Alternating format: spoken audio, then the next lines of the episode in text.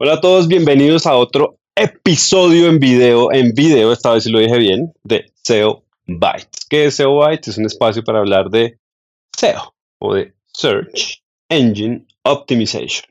Eh, este espacio no sería posible sin el patrocinio, la inteligencia, la sabiduría y la iluminación magnífica de nuestro invitado de siempre, Blas Gifuni. Joven Blas, ¿qué ha pasado? No, Camilo, ¿cómo vamos? Perfectamente bien, perfectamente bien. Después de nuestro último encuentro que destruyó mi vida, pues me sigo reponiendo para que hoy de nuevo me palo. A ver qué, qué es lo que vamos a aprender hoy. Tenemos un tema candela, ¿no? Eh, esperemos que le guste a la gente, claro.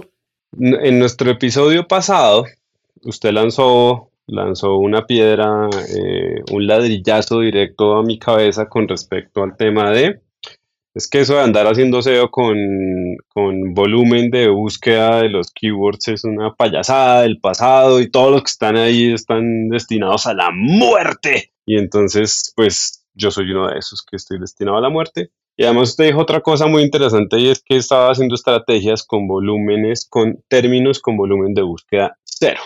Y ya nos han hecho comentarios en redes de, ¿Cómo así que cero? O sea, ¿qué sentido tiene eso? Si nadie está buscando un término, entonces, ¿en qué universo eso puede ser una buena estrategia? Por favor, ilumínanos, ¿qué es eso? Bueno, eh, eso es muy cierto. Y le voy a decir que en cierta forma me siento como cuando eh, todo el mundo se enteró que el long tail keyword era una muy buena estrategia. Eh, para los que nos, recién nos acompañan, long tail keyword es, pues, realmente es un keyword bastante largo, que no es que todo el mundo lo esté buscando y no es un keyword que normalmente uno dice voy a buscar solamente carros, sino no busca realmente eh, carro blanco generado en Japón que bla, bla, bla, bla, bla. Entonces termina siendo un long tail, no solamente por lo largo que es, sino porque el volumen de tráfico que posiblemente puede llevar es muy pequeño, pero son varios varios keywords que a la vez generan bastante volumen. ¿Por qué digo esto? Porque eh, realmente uno siente en la industria como que, oiga, alguien descubrió esto. Venga, venga, miramos, venga, lo analizamos, venga, le damos para ver qué funciona, qué no funciona, todas las cosas. Y me siento así. Es como que destaparon una olla que nunca se había abierto porque precisamente usted dice que le desbarate el mundo, pero pues a mí ya me lo habían desbaratado porque parte de, lo que uno hacía estrategia o sea, todo esto es una cadena de venganza. Todo esto es una cadena de envidia sí, sí, venganza. Sí, sí, sí. Ok. Exacto, de todo corazón te destruí la vida. eh, ¿Qué es lo que pasa? Pues todo el mundo decía, no, entonces tenemos que encontrar una palabra que todo el mundo quiera, quiera buscar o que la estén buscando. Después de eso tenemos que buscar que el keyword difficulty no sea tan fuerte porque no vamos a posicionar ahí. Y si nos encontramos con un keyword que realmente la gente no busca, pues lo desechamos y ya, porque ¿para qué le vamos a invertir contenido? ¿Cierto? Soy uno de esos, soy uno de esos. Bueno, entonces, ¿qué es lo que pasa? Obviamente todo esto es una evolución. Tanto Google evoluciona como las herramientas evolucionan. Lo que pasa es que las herramientas no van a evolucionar al ritmo que evoluciona Google. Antes era mucho más fácil encontrar cuáles eran los volúmenes de búsqueda, eh, cuáles era probablemente, cuál es la, la, posibilidad de tener un clic hacia mi website, cosas así, porque el motor de búsqueda era en cierta forma semiestático. Ahora, la página de resultados es extremadamente dinámica. Con respecto a qué, como a variables de, de, ubicación de dispositivo o... Eh, no solamente ubicación, su ubicación física, eh, el tipo de, dispositivo que tiene, muy probablemente los resultados que obtenga en un computador no van a ser los mismos que en un móvil o un tablet.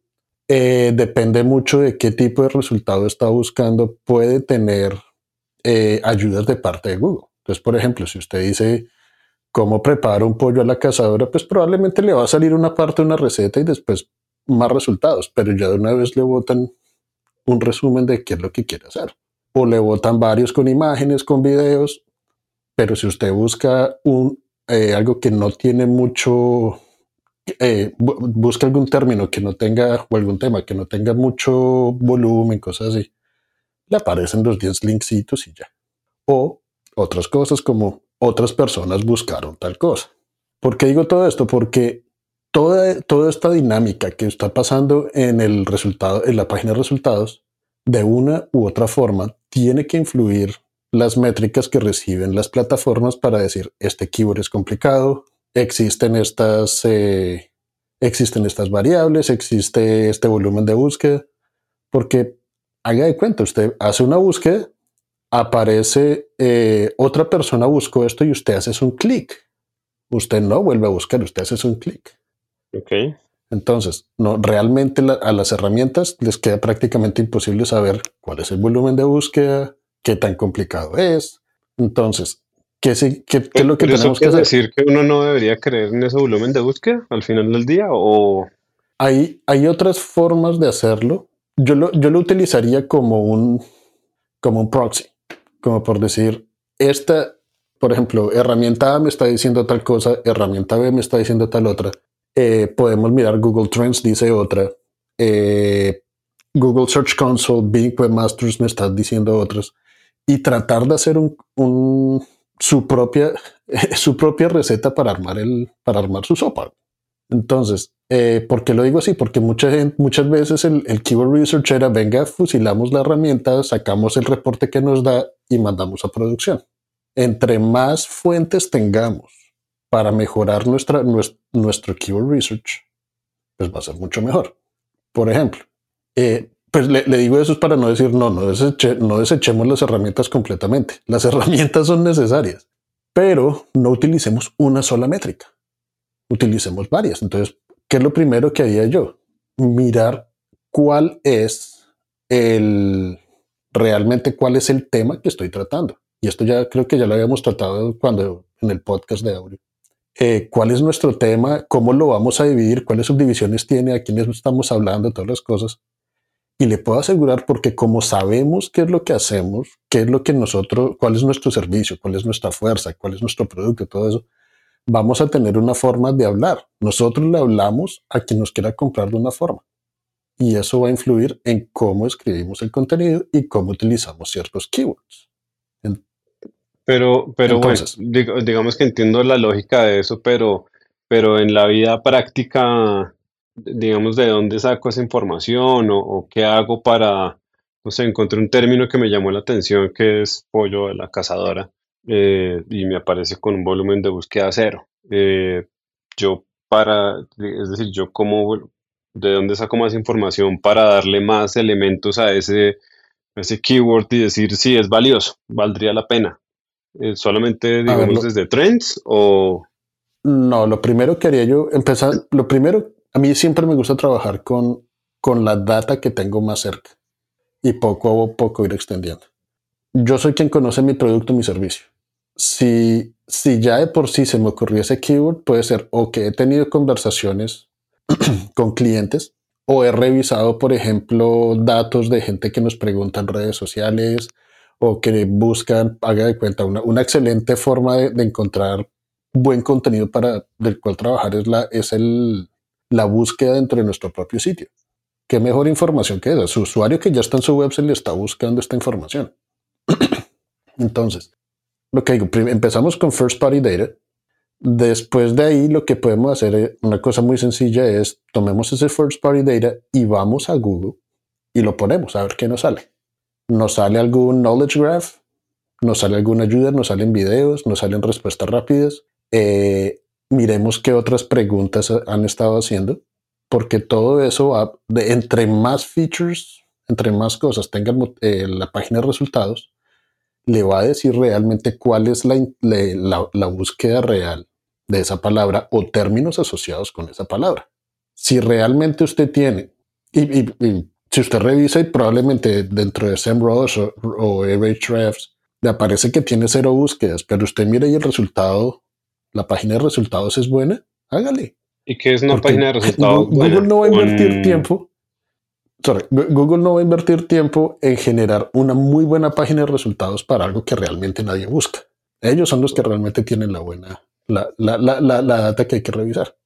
Ok, ¿Y, y, una página de resultados buena es qué? Eh, o sea, a partir de cuántos millones de resultados o, o digamos como, ¿cuál es el parámetro para decir, listo, esta búsqueda la hago, me aparece este, esta información, veo que hay potencial. Eso es, a partir de un número o es simplemente verla y que aparezcan resultados variados o, ¿Cuál sería como para que la gente sepa un poco cómo identificar eso?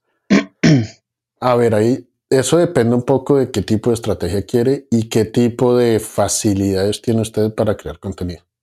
Entonces, si, si se encuentra una página que de pronto tiene mucho contenido, pero pocos features, eh, significa que hay mucha gente que está cubriendo ese contenido, pero no, o puede ser que nadie lo ha cubierto bien y Google no ha, no ha encontrado algo para generar resultados rápidos. O puede ser que históricamente han logrado tener bastante contenido, pero el volumen de búsqueda ha caído. Entonces, toca, eso es un análisis que toca hacer. No es como que haya una fórmula, no, eso es un análisis, miremos los resultados que hay, son buenos, son malos, podemos hacer algo mejor, esta gente lo tiene ya completamente vencido. O sea, básicamente el eh, mensaje de fondo es no sea perezoso, no espere que una herramienta le haga toda la tarea, porque eso es lo que yo estoy sintiendo aquí. A mí me parece fantástico el mundo de los keywords con volumen de búsqueda y tomar la decisión a partir de dificultad y volumen, pues porque dentro hago una consulta, eh, no sé, si tengo que hacer 10 unidades de contenido, pues las ordeno, reviso rápidamente y listo, lo dice. Lo que, lo que le estoy entendiendo es como, eh, no lo haga tan sencillo, eh, de pronto vale la pena gastar un poco más de tiempo, invertir un poco más de tiempo eh, y llegar a unos keywords que podrían llegar a ser más interesantes. Lo que pasa es que no hay garantía, creo que de nada, o, o sí, de alguna forma en ese proceso me daría como algún feeling que tengo mejores opciones. Pero igual con, con volumen de búsqueda y keyword difficulty no hay, no hay garantía de nada. Es verdad. si no, todo el mundo tendría, tendría los mismos resultados. Sí, lo digo es porque de alguna forma al menos, no sé, si tengo, si tengo un término con 500 búsquedas mensuales, eh, yo puedo pensar que le quiero apuntar al 10%. Me da, me da al menos una sensación de, puedo en mi estrategia eh, esforzarme por llegar al, 50 búsquedas de esas 500, eh, mejorando en posición, algo así. lo que me rompe un poco la cabeza es, no hay información, eh, es como hacer eh, como SEO hace, no sé, 20 años o 10 años, que era como más feeling y, más, y menos información y más como sentarse a hacerlo bien y, verificar cómo le va funcionando, pero dependiendo un poco menos de las herramientas es lo que le estoy entendiendo más o menos. Pues vea, hay, una, hay varias cosas. Uno, eh, en ningún momento o actualmente, probablemente antes sí, yo no sé, eh, Google ha dicho es que ustedes me tienen que rellenar de contenido. En ningún momento. Si se da cuenta, las actualizaciones de Google últimamente han sido acerca de calidad, no de cantidad. Entonces, eh, y a eso agréguele que desde la parte tecnológica, Google ya le lee a usted toda la página, entiende por qué utilizó una imagen, entiende por qué utilizó un video, cómo se relaciona esa imagen, esos videos, esos links, esos PDFs, todo se relaciona con su tema, con el tema del cual usted está tratando. Entonces, eh, sí es un poco de, oiga, pues significa que es, siéntese y haga lo juicioso versus coja esta herramienta y baje 500 keywords y manda a producir contenido. Hay, eh, hay, había prácticamente lo que se ha, se empezado a notar es que muchas agencias, muchas no, la estrategia de contenido es publicar un blog por semana. ¿Ok? ¿Acerca de qué? ¿Qué vamos a cubrir? Eh, necesitamos dos semanas de pronto o tres semanas para sacar un blog súper espectacular en vez de tres mediocres. Entonces, tiene que, la estrategia tiene que ser un poco más fluida, tiene que ser pensando mucho más en qué es lo que necesitamos como compañía, cómo, cuál, qué es lo que nos va a llevar más cerca a que realmente eh, podamos generar los resultados financieros o las metas que queramos con nuestro website, el tráfico, lo que sea, pero tenemos que pensar cuál es el objetivo. Por eso es que cada pieza debe tener un objetivo. ¿A quién le quiero llegar? ¿Por qué le quiero llegar? ¿Qué le quiero enseñar? ¿Por qué tienen que ir a mi website y no a cual otro? Entonces, por eso es que muchas veces vemos websites donde tienen fácilmente 1500 blogs o, artículos y probablemente el 10% es lo que trae el, el, tráfico, porque se dedicaron a crear contenido, contenido, a vender artículos y la calidad. Bueno, y con eso que estaba diciendo me, me, sale como una duda y es, eh, cuando se hacen esas revisiones de, de, de, keywords de forma voy a, voy a decirlo como de forma más juiciosa, como ir a mirar en el buscador que aparece. Usted decía que si no aparece, eh, que si no hay ningún destacado, ningún feature, me imagino que es respuesta rápida, eh, imagen, receta o cualquier cosa de estas. Eso significaría, eh, digamos que tengo la oportunidad de apuntarle, o sea, sería un buen indicador de, hay una buena oportunidad para meterme y tratar de lograr estar de primera y lograr de pronto que, que se abra como la oportunidad de uno de esos features y yo me lo gane.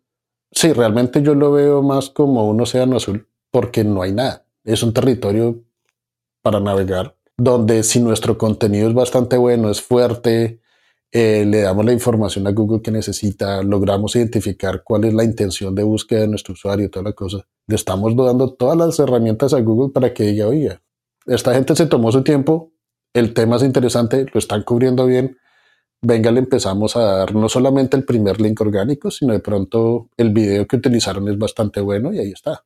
Por ejemplo, eh, tengo, hágale. tengo, tengo un cliente en una rama súper específica donde por muy que queramos utilizar herramientas y queramos utilizar volumen de búsqueda, no se puede porque estamos hablando de procesos y tratamientos químicos a alta presión y alta temperatura. Ahí viene cuál es el volumen de búsqueda de cada uno de esos. Muy bajo. Las primeras posiciones eh, están peleadas entre, afortunadamente por mi cliente, la e, el EPA, que es una agencia de protección ambiental de aquí de Estados Unidos, y Wikipedia. Pero ahí viene cuál es el video que está en primera posición, el del cliente. Porque con todo y que el video no está súper producido, no, desafortunadamente no. Eh, pero ojo, el video no está súper producido el video ni siquiera utiliza una, una voz normal, sino es eh, hecho por inteligencia artificial. Es una animación horrible, pero el contenido es bastante, bastante bueno y explica todo a detalle. Entonces, océano azul completamente y hemos encontrado que la gente encuentra la compañía muchas veces por ese video. Ok. Bueno, pues yo creo que bueno, fuimos un poco largos, pero valía la pena. Me, me, gustó la definición que dio de Océano Azul porque creo que es la forma más sencilla de entender la oportunidad dentro de los keywords de cero volumen de búsqueda. Y es, están todas las oportunidades, es un océano azul en vez de estar dándose en la mula con todos los que están peleando con los términos más de, de mayor eh, volumen de búsqueda. Le tengo una pregunta para cerrar ahí como, porque, porque tengo que echarte al agua, hombre, tengo que pues devolverte lo que me has hecho tan siniestro. Si, si uno tuviera que darle un consejo o a las personas que nos están viendo que trabajan en esto eh, y le tuviéramos que dar un consejo con respecto a moverse, yo, yo diría que la mayoría de las personas que nos ven están en el universo de, de hacer una búsqueda a partir de volumen y dificultad y tomar la decisión así, pues porque es como usualmente o, o, lo que digamos se ha visto como casi un estándar. Si uno tuviera que comenzar a hacer un experimento, porque yo creo que lanzarse a hacer esto de la noche a la mañana, pues puede ser peligroso. Eh, ¿Cuál sería el consejo con respecto a cómo comenzar a, meter este tipo, este tipo de términos? No sé, arriesguese con el 10% de sus keywords y váyase por este universo, o el 50%, o ¿sabe qué? No moleste, hágalos todos así y olvídese del pasado. No, bueno, muy buena pregunta. Y aquí nos vamos a ir un poco largos, así que hay una métrica que yo empecé a utilizar para todos mis clientes. Y no es posicionamiento por keyword, sino posicionamiento por tema. Y volumen de keywords o número de keywords por tema. Entonces, ¿a qué me refiero con eso? Creamos una página, página A, y el tema es acerca de ojos azules. Listo.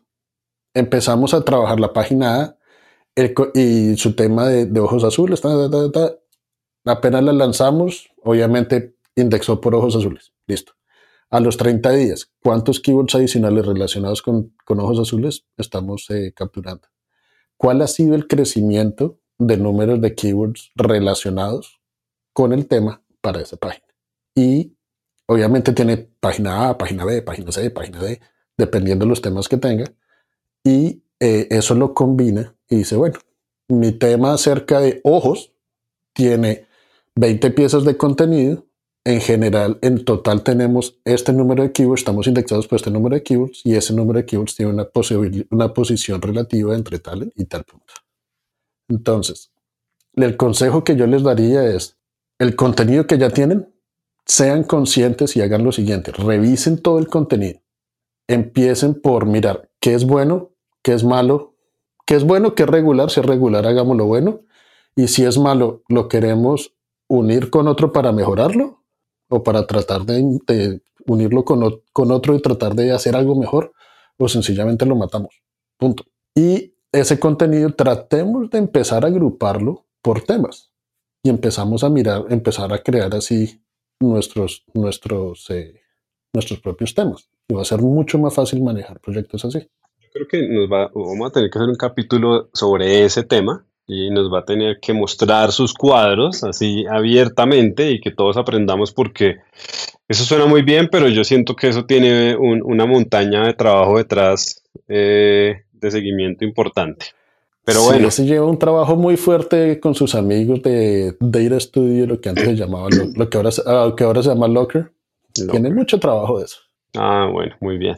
Bueno, pues yo creo que eh, este tema está tremendo. Yo creo que de aquí vamos a hablar muchas otras cosas. Creo que hay una relación muy grande de esto que estamos hablando hoy con justamente el capítulo anterior que hablábamos del update, del helpful content update eh, y la forma en que deberíamos comenzar a pensar en hacer contenido. Entonces lo que yo veo es, hay que hacer contenido pensando en la gente que le sirva y además hay que hacerlo no basado en lo que nos diga la herramienta de cuánta gente lo busca, sino más bien quién está respondiendo a lo que yo pretendo hacer.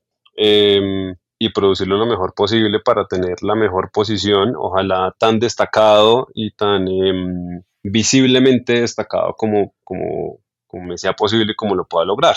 Eh, como siempre, joven Blas, muchas gracias. Es un placer y hoy de nuevo destruyó mi vida y se lo agradezco. No, pero ya la empezamos a arreglar de poquito. Nos vemos en el siguiente episodio. Recuerden todos los que nos están viendo, suscríbanse, dejen preguntas en los comentarios, díganos, este es un par de payasos o está bien, felicitaciones, ánimo muchachos. Recuerden que eh, estos episodios están, están en YouTube, están también en las plataformas de audio, que ahí los van a encontrar disponibles, por si también no quieren vernos y escucharnos, también están ahí. Y también tenemos eh, nuestro website que es seobytes.co. Ahí van a encontrar todos los episodios y además unos artículos eh, en los que desarrollamos temas pues a profundidad. Eh, estos temas, se dan cuenta, siempre serán muy largos y hay algunos elementos técnicos que ahí van a encontrar. Vayan allá y regístrense y reciban noticias. Esto es una maravilla. Joven Blas, nos vemos. Chao, Camilo.